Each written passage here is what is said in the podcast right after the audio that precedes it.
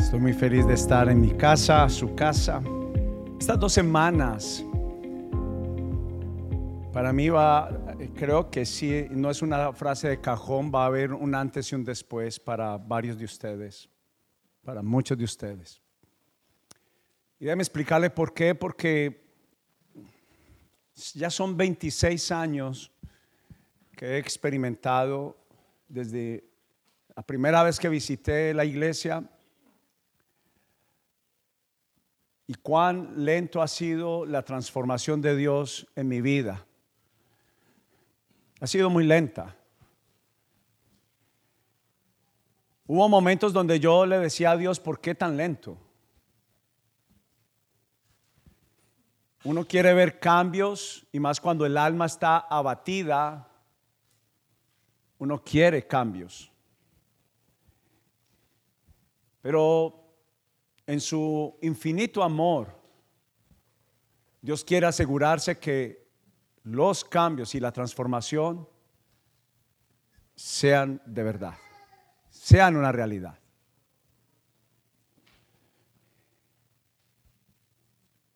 En todo este tiempo yo he experimentado en 26 años batallas emocionales, batallas espirituales,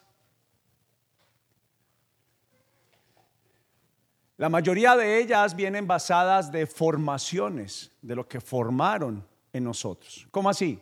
Lo que nos educaron. Y también lo que no nos educaron. Porque cuando alguien no nos educa, algo, un sistema o alguien lo hace. Y la mayoría de las cosas que nosotros batallamos tienen que ver con los resultados de nuestra vida, con comportamientos. Escuche bien esto. El mensaje de hoy para mí es un antes y un después porque la invitación es ya no conocer más la historia, sino vivirla. La Semana Santa tiene un antes y un después. Antes y después del Mesías venir a la tierra. Al final, ¿a quién seguimos? La pregunta es, ¿para quién estamos viviendo?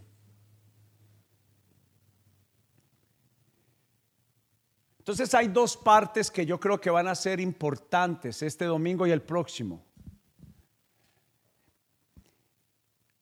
Yo tengo una expectativa pero también una claridad de parte del Señor que varios de ustedes van a experimentar por primera vez la transición de conocer la historia a vivirla.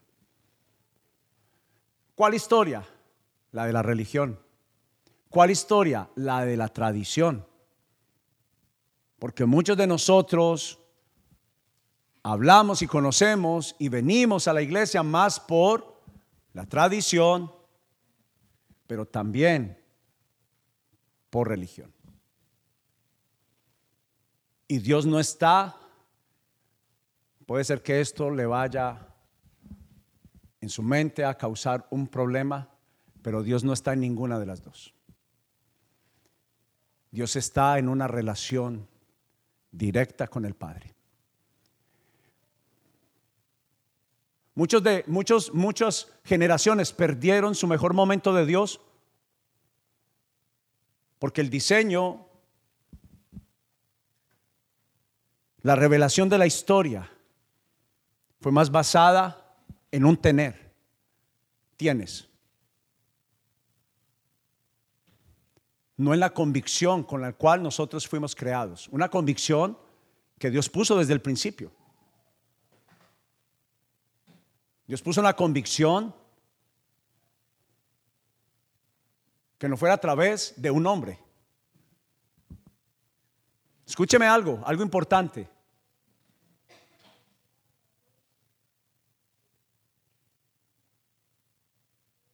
La Semana Santa no es una historia. Y la Semana Santa no es un día único donde yo ahí traigo a conciencia a una examinación. La Semana Santa Es uno de los actos que la Biblia menciona para tener memoria, pero no dice que solamente lo debemos de vivir ese día, porque una vez más es tradición y religión. Hace unas semanas mencionaba sobre la Semana Santa que muchas personas tratan de comportarse mejor en la Semana Santa, aunque ya hay muchos que inclusive se le perdió ese respeto a ese día histórico. Pero tengo la completa seguridad y porque estoy hablando de una antes y un después. Porque alguien que solo tiene la historia va a pasar. Porque fue la vivencia de alguien más. Mas cuando alguien experimenta, vive lo que ocurrió en la Semana Santa de domingo a domingo. Y hoy quiero contarles la primera historia. Porque fueron dos sucesos importantes. El antes y el después. Y le puse por título a esta enseñanza una entrada triunfal hacia una muerte segura. ¿Cuántos han visto la película y han leído la historia cuando Jesús va entrando en un burrito? Y donde muchas personas empiezan a declarar. No algo que se les ocurrió y se pusieron, cuando, él, cuando él pase, pongámonos de acuerdo. Sino que ellos, bajo su educación judía, sabían lo que estaba pasando en la entrada triunfal. y es la bienvenida, vuelvo y repito, la antesala para ya no solamente estar en el antes, sino para ahora experimentar el después. ¿Qué sucede después de esta historia? La próxima semana voy a estar hablando de una muerte segura para un regreso eterno. Esta semana es una entrada triunfal hacia una muerte segura y la semana entrante voy a estar hablando una muerte segura para un regreso eterno. Porque tenemos que conocer lo que creemos y tenemos que vivir lo que anunciamos. Nos enseñaron a ser tan religiosos que lo primero que contestamos es, si creemos en Dios, es contestar que qué, que, creemos. Pero perdóneme, no basta solo con decir. No basta solo con saber. Es necesario completamente vivir lo que se dice, lo que se anuncia. Entonces déjeme antes de ir a la Biblia hacer esto que escribí. Dice, la llegada de Jesús a nuestra vida nos encamina a una muerte de nuestra antigua manera de vivir. Escuche bien lo que es importante, no conecte con esto. Ese primer momento del antes y la próxima semana hablar del después está hablando de que Jesús está anunciando en una entrada triunfal que está hablando de alguien que muere a su viejo estilo de vivir. Y recuerde, un estilo que fue creado de generación en generación, nos acostumbraron, nos educaron, nos formaron. Y tengo que decir que el comportamiento que tenemos tiene todo que ver con educación. Con que lo que nos dijeron la teoría, pero la venida de Jesús y la bienvenida a esta entrada triunfal de cambiar nuestra historia. ¿Por qué no ha cambiado nuestra vida? ¿Por qué no ha cambiado nuestra manera de vivir? Aún, una vez más, viniendo a la iglesia. Porque todavía estamos basados en lo que nuestros papás nos contaron, en lo que Hollywood nos dejó ver. Porque muchas veces sucede así. Hollywood nos vendió una historia incorrecta. comenzando es tan incorrecta. Yo no sé cuántos son de mi generación o antes o por ahí. ¿Cuántos se acuerdan del primer Jesús, ese que salió en la película, rubio, de ojos azules? Que las mujeres decían, ay, Jesús era muy bonito. Mire lo que es dejarte llevar de lo que alguien más te cuenta. Pero el original dice que Jesús no tenía ningún parecer en su apariencia. ¿Para qué? Para que su hermosura no fuera exterior, fuera qué? Interior. Entonces es importante vivir la entrada triunfal. Entonces está hablando de alguien que anuncia que se está encaminando, que morir es ganancia. ¿Morir a qué? A la antigua manera de vivir. ¿Morir a qué? Morir al orgullo. También simboliza la llegada y bienvenida a la libertad del alma. La historia nos muestra, las películas, la misma Biblia nos narra que Jesús vino como el libertador eterno. Pero ¿cómo es eso de que no hemos podido ser libres en nuestra alma y en nuestro corazón?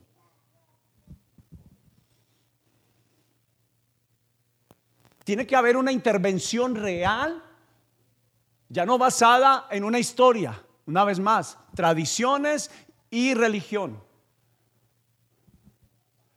sino que tiene que ver en la base de un tangible. Escúcheme bien, perdóneme, déjeme ser bastante honesto en esta tarde. Usted puede seguir viniendo acá como tradición y bajo la base de la necesidad. Necesito a Dios. Necesito respuesta a mis problemas. Pero ¿sabe qué? Eso yo he visto muchas historias de personas acabarse esa historia de amor, terminarse. Porque la realidad es que tenemos que pasar a lo tangible. Escúcheme algo a una historia en el cual empiezo a ser parte de esa historia. Donde hago el protagonista, le doy el lugar que él está pidiendo que sea. ¿Qué está pidiendo él? Esta muerte, esta, este anuncio de la entrada está diciendo, tú sigues siendo el protagonista. La historia dice, primero yo. Está basada en mis necesidades. Está basada en que me enojo aun cuando Dios no responde. Pero vivirla significa morir a mis pretensiones, morir a mí mismo. Una entrada triunfal que traería la muerte al pecado, se cumpliría un implante perfecto de Dios declarado en, en su palabra 400 años atrás que sucedería. ¿Qué fue lo que anunciamos. Vaya conmigo si es tan amable a Mateo capítulo 11. Abra su Biblia. Ah, solo algunas mujeres. Abra su Biblia. Uy. Mateo capítulo 11. Traiga su Biblia. Traiga su Biblia a la iglesia.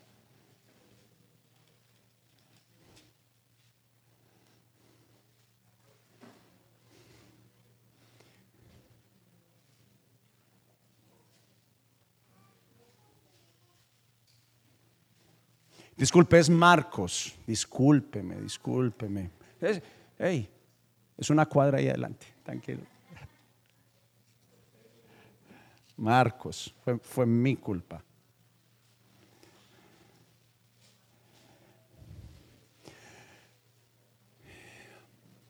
El apóstol San Marcos escribe lo siguiente, en el versículo 1 de su capítulo 11 dice, mientras Jesús y los discípulos se acercaban a Jerusalén, llegaron a las ciudades de Bethfagé y Betania en el monte de los olivos y Jesús mandó a dos de ellos a que se adelantaran.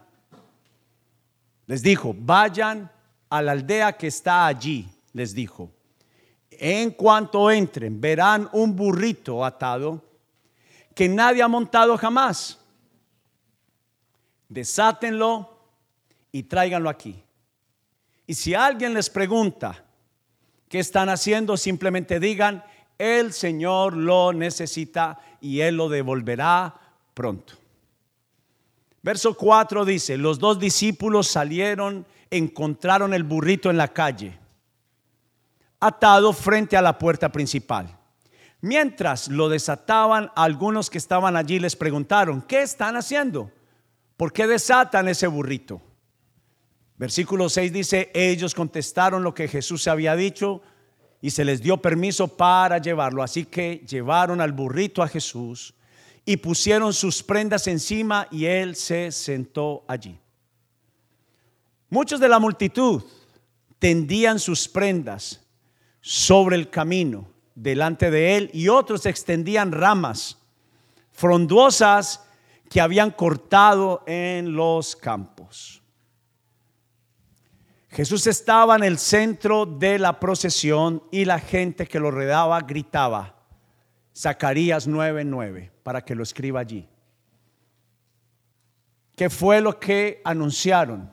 Zacarías 9:9 dice, alaben a Dios, bendiciones al que viene en el nombre del Señor, bendiciones al reino es decir, bienvenida. Ya no solo la historia, sino bienvenida, vivir, experimentar, ya no saberlo de segundas personas, de la tradición de la familia, sino en primera mano. Bendiciones al reino que viene, el reino de nuestro Dios, de nuestro antepasado David. Alaben a Dios en el cielo más alto. Así que Jesús llegó a Jerusalén y entró en el templo después de mirar todo determinadamente a su alrededor, salió porque ya era tarde, después regresó a Betania con los doce discípulos. Mire para acá si es tan amable. La entrada triunfal de Jesús no fue con bombos y platillos, de un conquistador armado, sino de un conquistador humilde. Recuerde que Israel se encontraba bajo presión y los judíos esperaban una libertad de un rey montado en un caballo orgulloso. ¿Aló?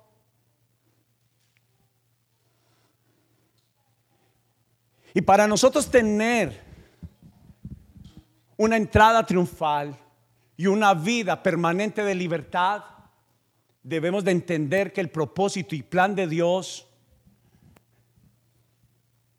es que nuestro orgullo, nuestra vanidad, nuestra demanda, nuestra exigencia termine para que Dios pueda vivir. Entonces no fue la de un conquistador armado, sino la de un conquistador humilde. Fue el cumplimiento de la promesa de Dios de restaurar a su pueblo de un imperio tirano a un imperio de bondad y amor. Y aunque los judíos esperaban a un gran guerrero montado en un gran caballo, el Mesías restaurador llegó en el más manso y despreciable de los animales a montar, en un burrito.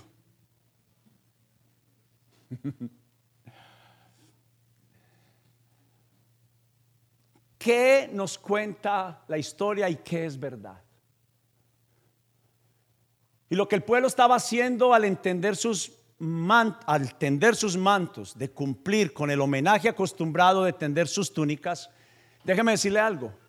Esto era la costumbre en ese tiempo que cuando un rey pasaba de cualquier nación, las personas se quitaban las túnicas y las ponían al paso de la procesión del rey. Pero fue un reconocimiento a Jesús como su Salvador y libertador prometido. Es alguien, escuche, es alguien que está diciendo abandono el señorío que era yo quien mandaba y ahora rindo mi vida, la pongo al servicio, ahora no soy la autoridad, ahora me sujeto y me someto a un Dios de amor manso y humilde. Eso fue lo que hicieron ellos y lo que Dios está diciendo entra, deja de ser quien manda en tu vida y ahora entrégame el control de tu corazón. Usted recuerda que la historia también dice que hubieron, hubo algunos que se enojaron, ¿sí o no? Cállalos. ¿Y recuerdan las palabras de Jesús? Al menos las de la película, si no la leí.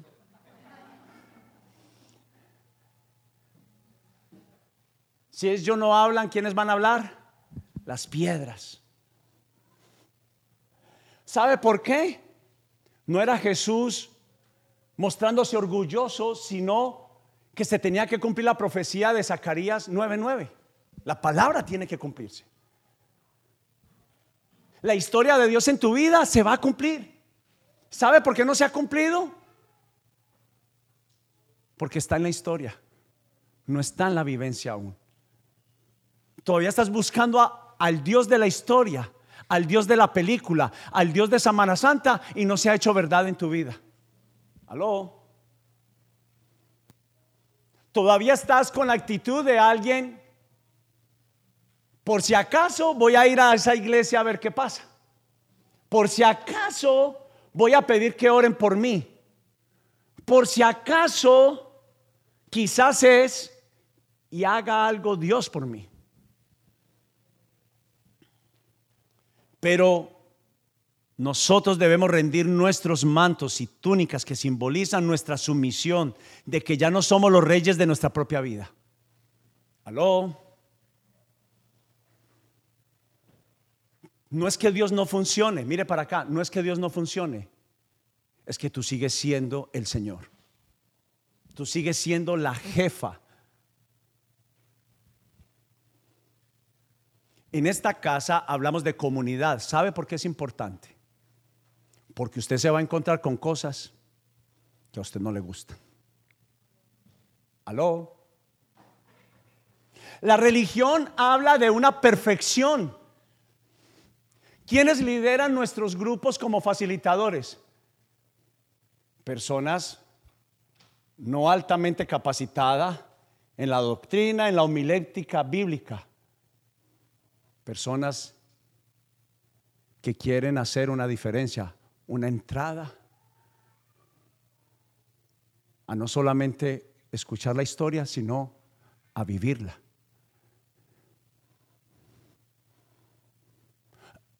Respeto. Es muy fácil ser el jefe o el técnico de fútbol de 11 estrellas. Pero es mejor ser el entrenador de 11 potenciales prospectos que están abiertos a ser cambiados, que no se cierran en su teoría religiosa y se abren para recibir y arrojar en adoración sus vidas, el control de su corazón a su Dios. Pero déjame decirte qué significa una entrada triunfal para una muerte segura. Morir. Cuando usted viene a los grupos evidencias y cuando usted viene a la iglesia y cuando usted empieza en su trabajo a convivir con otras personas, usted empieza a convivir con cosas que a usted no le gustan. Como otras que son muy buenas. Lo tremendo es que Jesús vino a debatir y a cambiar esa historia, que solamente estoy con los que me gustan. Jesús vino a decir, dele una nueva entrada a amar a sus enemigos. La historia dice, la religión dice, la tradición dice, diente por diente, ojo por ojo. Mas Jesús está diciendo, dele la entrada a su vida, a su familia, a perdonar, a amar al que no se debe.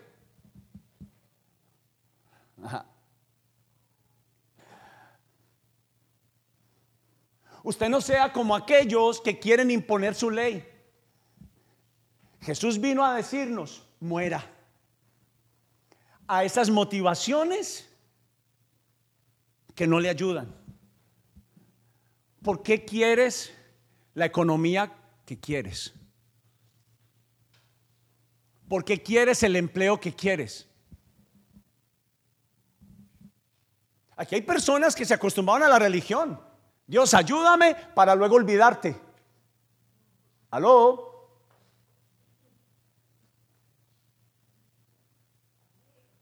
Pero ¿sabe qué está basado? En la historia.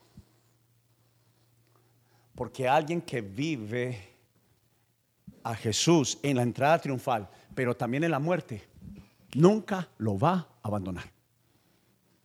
Porque lo va a amar en las buenas de la entrada triunfal, pero lo va a amar también en las malas. ¿Sabe qué dice la Biblia? ¿Qué significa morir? Ir con Él a la cruz a morir. ¿A morir qué? A la exigencia a mí no me parece. Yo no creo.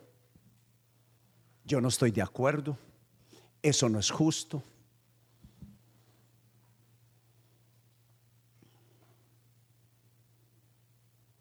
Pero lo primero que tengo que decir es morir. Es morir.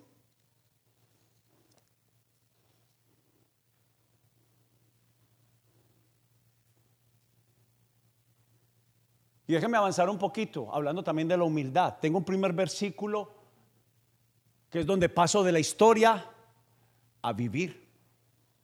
Es la única cosa, usted puede llamarse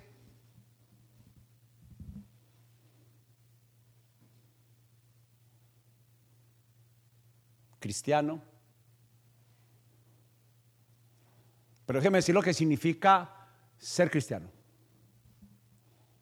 Pablo lo, resumió así, un esclavo de Jesús.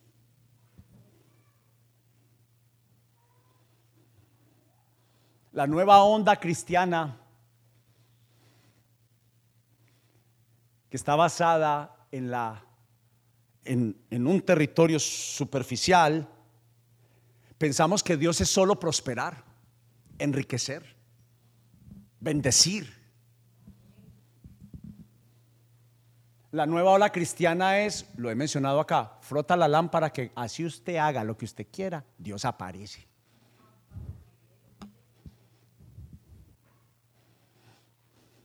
Como hace mi nieta. Yo se los hago. No.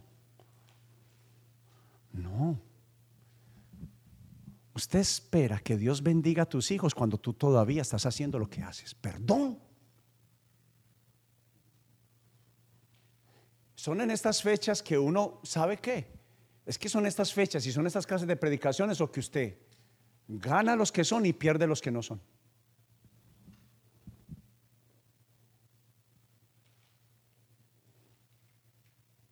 Pero al final quedan los que mueren.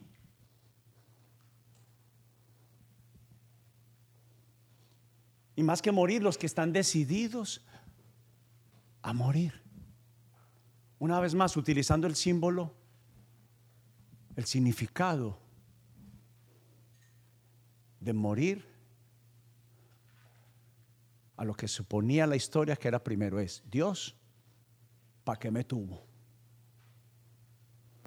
La actitud del que demanda. Mas la actitud de Jesús montado en un burro, en el más insignificante de los animales montados, simbolizan el antes y el después de la teoría de la exigencia a la teoría del que sirve. Del que ama a Dios a pesar de lo que le hayan dicho, de lo que le hayan hecho, de lo que le esté pasando. ¿Por qué nuestros hijos a veces se enojan cuando no les damos los Jordan que esperaban?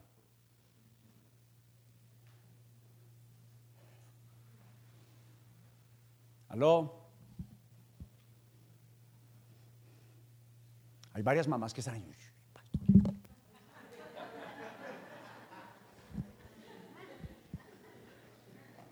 Tranquilo, hijos, que ahorita voy con sus papás. Pero mira lo que significa la entrada triunfal a una nueva vida, que es morir. La situación que te está pasando no es que Dios te dejó de amar, es que quieres que mueras al viejo estilo de vivir. Si Dios deja pasar eso de largo, es como si Dios no nos amara. Vaya, mátese. Si yo sé que mi hijo con un Renaultcito, yo no sé si en su país saben qué es la marca Renault, eh, en un Chevrolet chiquito, y usted lo ve, usted le va a comprar un Ferrari. Se mata.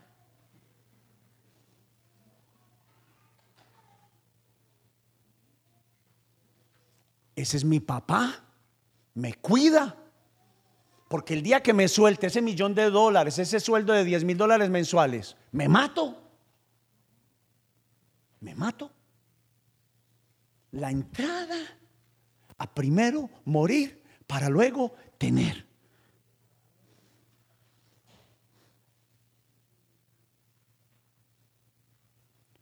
Gálatas 2.20 dice, con Cristo estoy juntamente crucificado, ya no vivo yo, sino que Cristo vive en mí. Y lo que antes vivía para mí, lo vivo en la fe, en el Hijo de Dios, el cual me amó y se entregó a sí mismo por mí. Esta versión dice con Cristo. Ah, es esa misma. Fue el primer versículo que memoricé. ¿Sabe por qué? Porque alguien un día se atrevió a enfrentarme y me dijo, usted viene a la iglesia cada semana, pero usted no cambia su estilo de vida. ¿Me gustó?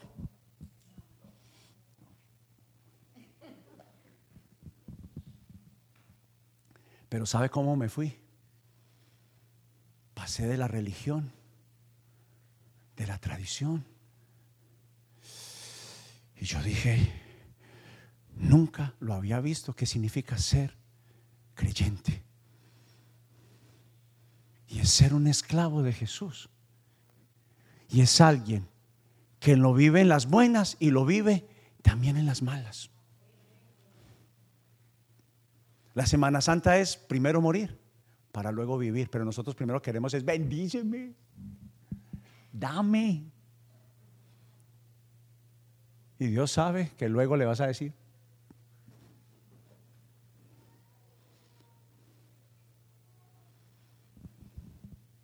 ¿Sabe que le agradezco al Señor cómo empecé? Lento, pero seguro.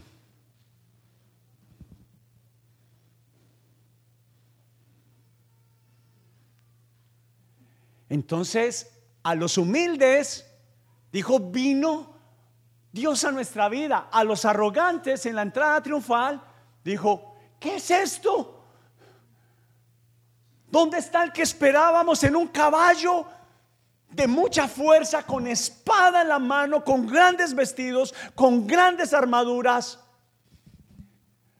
Mas Jesús dijo, mi reino no es de este, no es de este mundo. Porque el reino y el imperio romano eran un imperio forzado y la religión sabe qué hace. Tiene que buscar de Dios. ¿Qué es usted para leer la Biblia? A veces es un tormento. Ay, porque le dijeron tiene. Mas cuando a mí me dijeron, es la entrada triunfal a conocer la historia y vivir la historia de tu Salvador. Ok, yo quiero.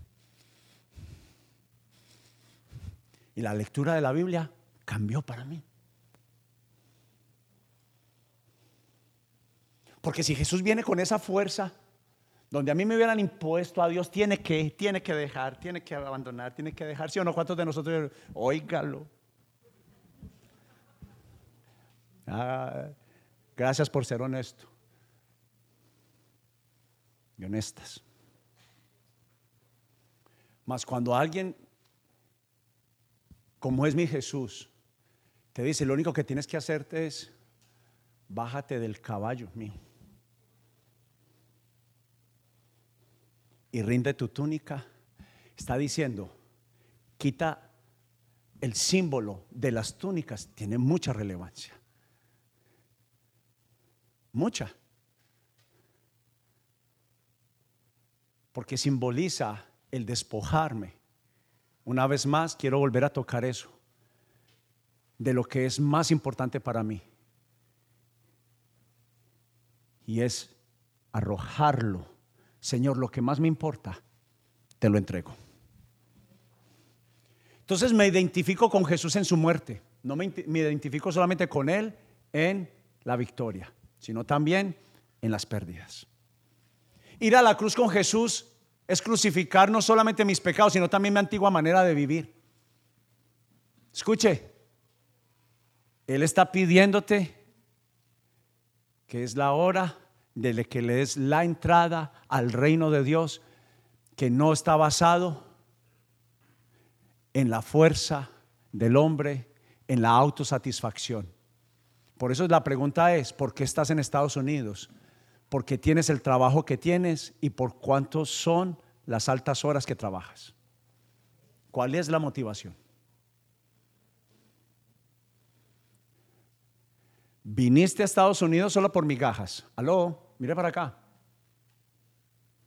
Algunos de nosotros estamos recogiendo migajas. Si la razón solamente fue para mejorar tu calidad de vida, estás recogiendo migajas.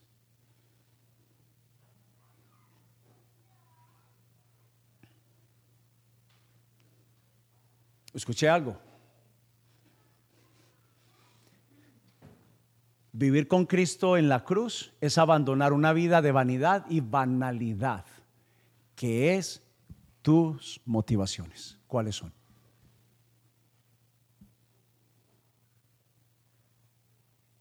Ayer se me invita a la apertura de un hermoso negocio allí en Bergenfield. Yo, Señor, ¿qué digo? ¿Qué digo? Y pocas, ya no me pasa tanto, pero todavía me pasa. Me puse un poquito nervioso. Y hay muchas menos personas que las que están acá. Pero dije algo claro. Para que Dios pueda bendecir algo primero, tiene que haber algo importante. Y primero es la humildad, la gratitud.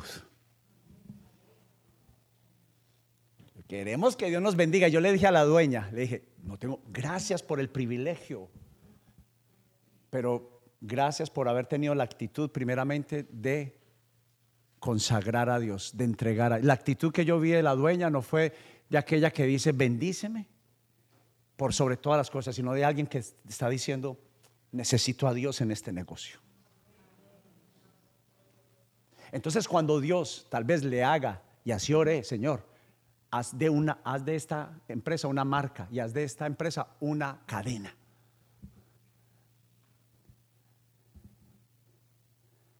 El Señor no tiene ningún problema, pero el Señor primeramente quiere matarte en el orgullo quiere matarte en la vanagloria. Dios quiere matarte en la autodependencia. Dios quiere matarte en la autosatisfacción. Porque algunos queremos prosperar para demostrarle algo a alguien más. Y eso es incorrecto. Conocer a Jesús es más que una historia. Claro, podemos comer de las migajas de los Estados Unidos, no me refiero a Estados Unidos, sino a lo que el sistema nos ofrece y estar mal alimentados.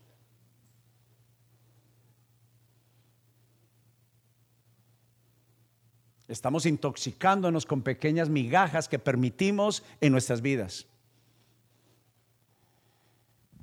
Entonces Marcos capítulo 8 versículo 34 dice, entonces llamó a la multitud para que se uniera a los discípulos y dijo, si alguno de ustedes quiere ser mi seguidor, tiene que abandonar. Mire para acá la palabra abandonar. A ver, a ver, a ver. A los cristianos se les da una demanda para ser verdaderos cristianos, no para decir soy cristiano, no el perfecto, sino alguien Jesús pone unas cláusulas. Él pone unas cláusulas. Y es hacer su voluntad.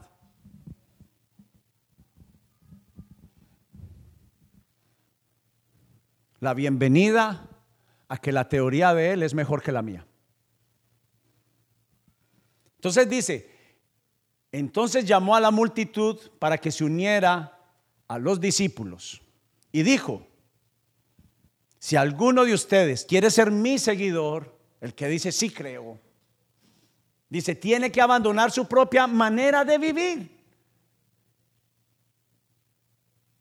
Tomar su cruz, que ya voy a explicar. Entonces, el primero es abandonar su propia manera de vivir. Segundo, tomar su cruz. Y tercero, seguirme.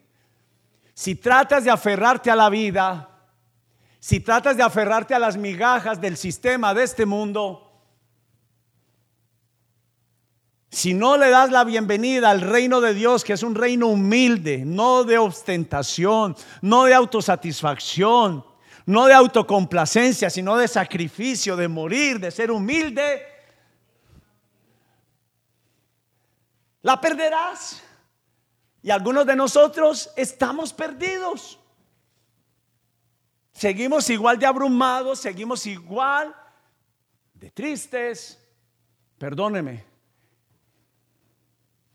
Ya, ya he entendido por qué la economía es tan brutalmente fuerte en nuestra vida y no es el dinero. Es porque la historia nos dice qué es lo que yo puedo lograr. Lo que yo puedo hacer, mi fuerza, mi poder.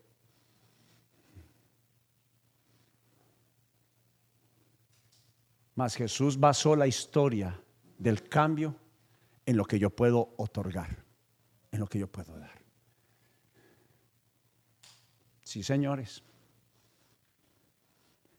Tengo historias verídicas y hablando de la mía, que la estoy viviendo, que es renunciar para dar. Y Dios cumple. ¿Y sabe cómo yo lo llamo? Estoy casi terminando. Dependencia a Dios.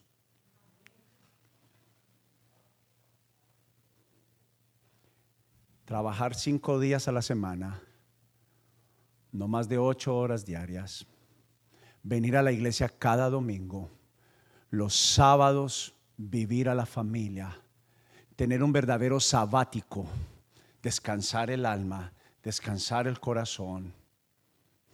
Me dice a mí que no tomo el sistema, que en verdad ya no soy de la historia que ahora la vivo, que ya no soy de la tradición y la religión, porque tengo que decirle, la historia es real. Soy religioso cuando solo, solo, solo, solo, solo pretendo tener una historia y una vida en Dios a la distancia. Entonces déjeme, regáleme estos siete minutos la perderás, pero si entregas tu vida por mi causa y por causa de la buena noticia, la salvarás. ¿Y qué beneficio obtienes si ganas al mundo entero? Pero ¿qué dices? ¿Qué ganas si ganas billete y tienes tu alma, tu corazón vuelto nada?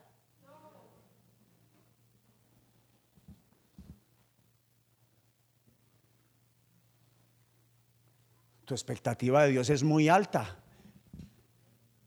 pero tu entrega es muy baja.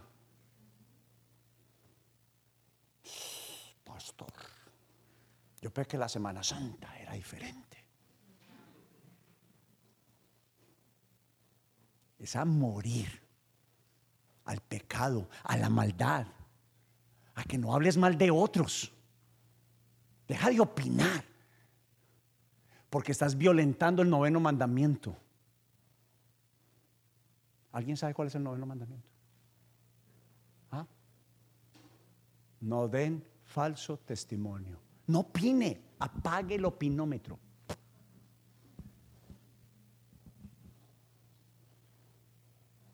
No conozco mi corazón para conocer el suyo. ¿Quién soy yo para opinar de usted?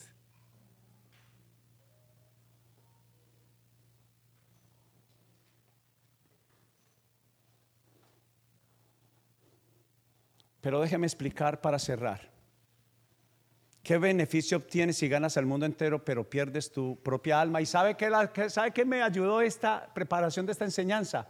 Que yo pensaba que era el alma de cuando ir al cielo o no ir al cielo. Es esa, pero también yo puedo perder el alma en vida.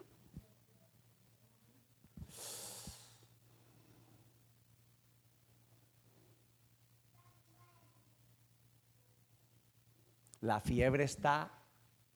¿Cuánto es más de fiebre acá? ¿Cuántos grados? No, después. Sí, de 100. Bueno, de 100. Fiebre. Usted está una fiebre. Su alma está. El termómetro está a reventar. ¿Hay varios afiebrados o qué pasó? Pero déjeme, déjeme cerrar. Preste atención de todo el mensaje este, cuatro cosas. El que quiera venir en pos de mí significa el que quiera ser parte de mi vida y mi llamado debe morir. Escuche, escuche, escuche, escuche. Yo tengo que detenerme. Si usted todavía lo aflige la falta de dinero, necesita redireccionar. Porque algunos Dios nos llamó a tener que morir, a prosperar hoy. que fuiste de mi vida, no me escuchas.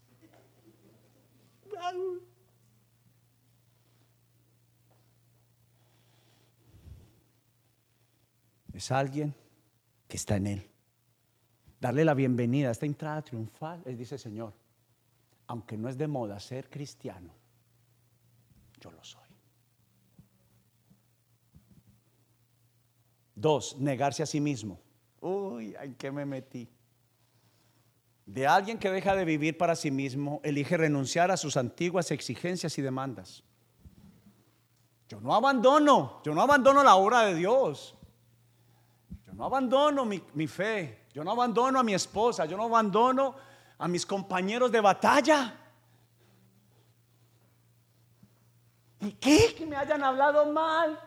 ¿Y qué? Que no me hayan aceptado mis demandas y mis exigencias. Tres, debe tomar su propia cruz. Es una identificación a una vida para Dios. No Dios para mí. ¿Aló? ¿Por qué es que nos vamos de Jesús? ¿Por qué nos vamos de Dios? Porque la exigencia era Dios para mí, no yo para Él.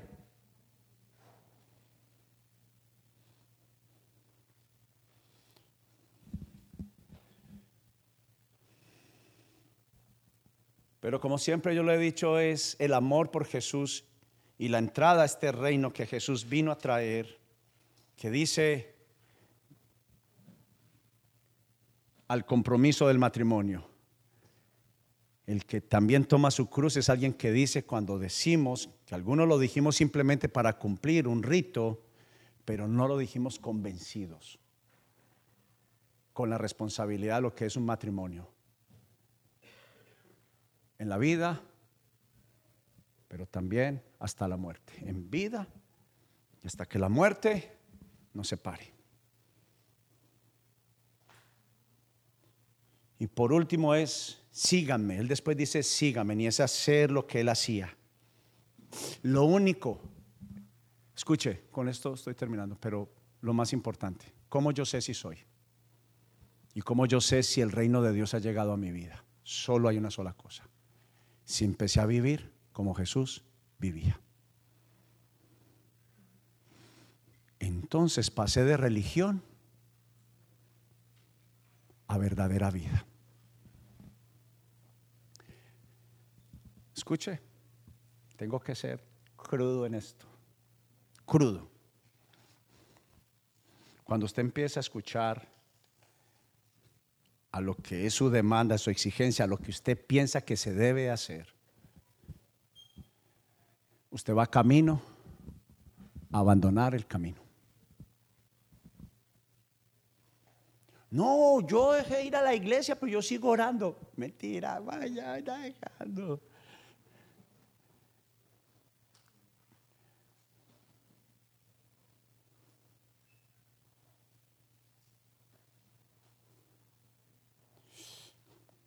Algo dije porque veo varias caras serias.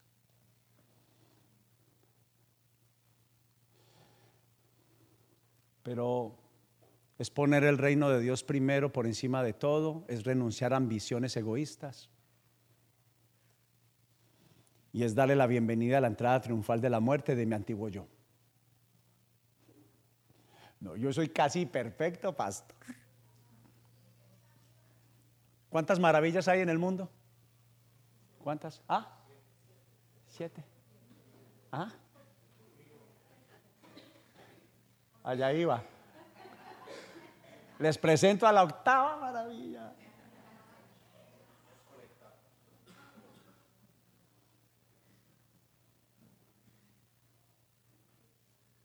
Y si Jesús, siendo Jesús, renunció a hacer una maravilla, ¿quién soy yo para exigir el reino de Dios? ¿Por qué no me has bendecido? A veces es, ¿por qué no? Pero la mayormente es para saber si me amas por lo que te doy o por lo que yo soy. ¿Y sabe qué?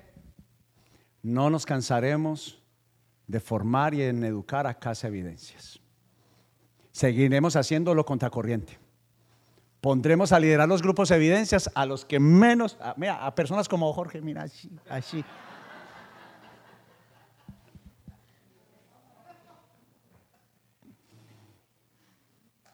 a los que menos parecen que son, pero tienen una disposición admirable. No necesitamos gente que sepa Biblia, perdón, eso hay muchos y en todas partes. Eso ayuda, pero no es lo más importante. Necesitamos gente humilde, que ama al perdido, gente con corazón que está dispuesta a cambiar a renunciar a sus pretensiones.